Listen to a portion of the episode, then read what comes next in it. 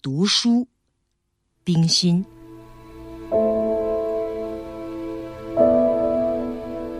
一谈到读书，我的话就多了。我自从会认字后不到几年，就开始读书。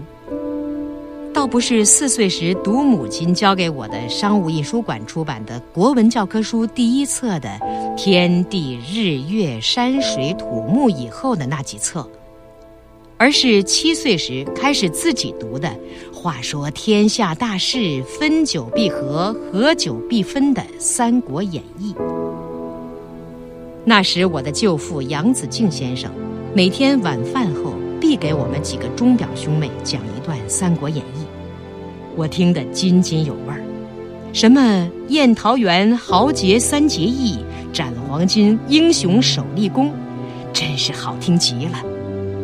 但是他讲了半个钟头，就停下去干他的公事了。我只好带着对于故事下文的无限悬念，在母亲的催促下，含泪上床。此后，我决定咬了牙，拿起一本《三国演义》来。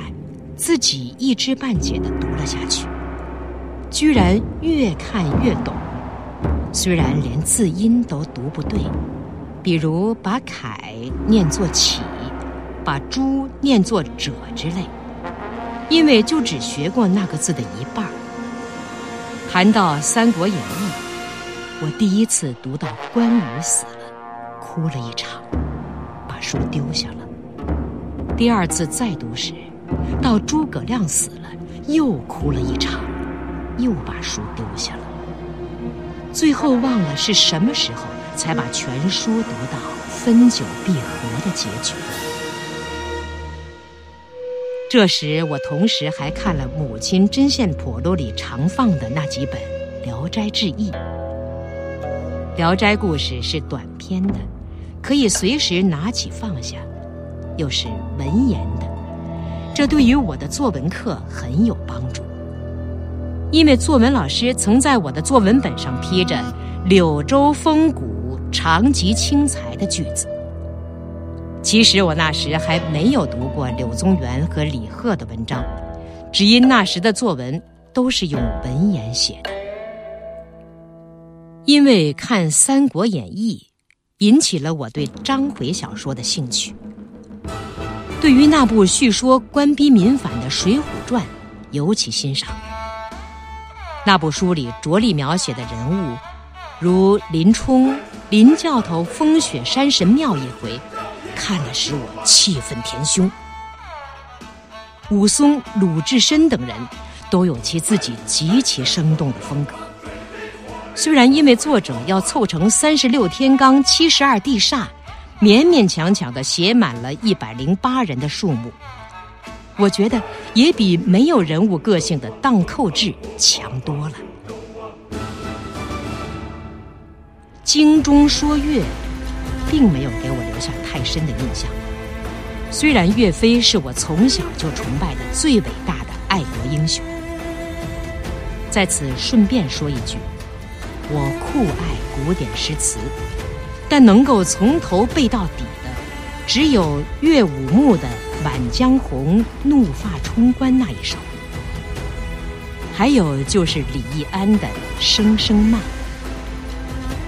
他那几个叠字，寻寻觅觅，冷冷清清，凄凄惨惨戚戚，写得十分动人，尤其是以寻寻觅觅起头。描写尽了若有所失的无聊情绪。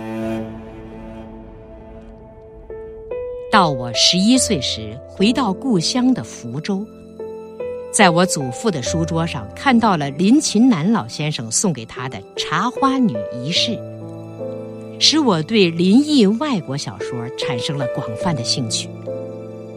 那时，只要我手里有几角钱，就请人去买林毅小说来看。这又使我知道了许多外国的人情世故。《红楼梦》是在我十二三岁时看的，起初我对他的兴趣并不大。贾宝玉的女声女气，林黛玉的哭哭啼啼，都使我厌烦。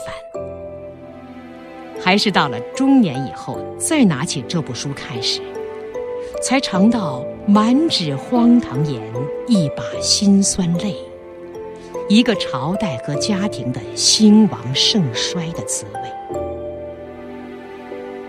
总而言之，统而言之，我这一辈子读到的中外的文艺作品，不能算太少。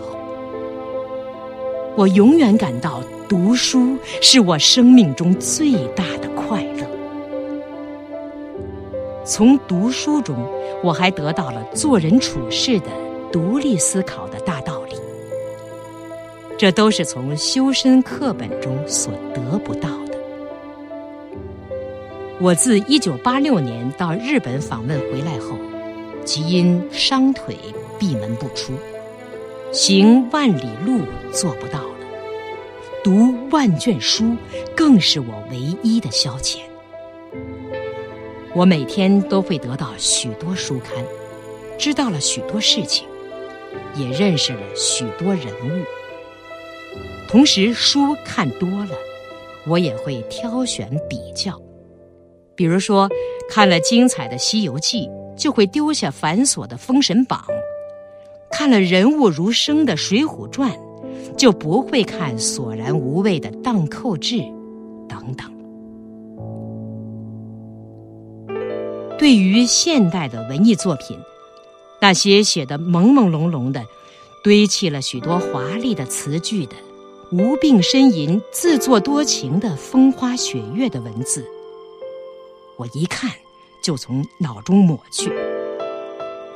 但是那些满带着真情实感、十分质朴浅显的篇章，哪怕只有几百上千字，也往往使我心动神怡，不能自已。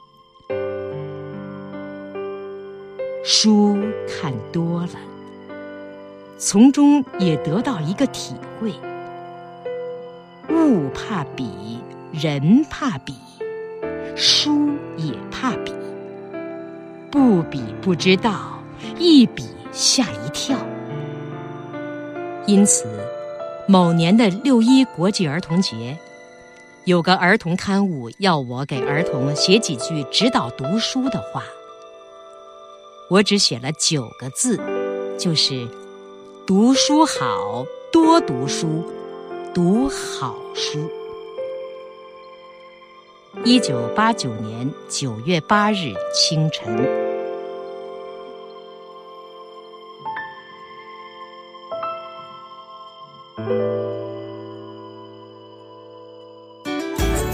更多课文，请关注微信公众号“中国之声”。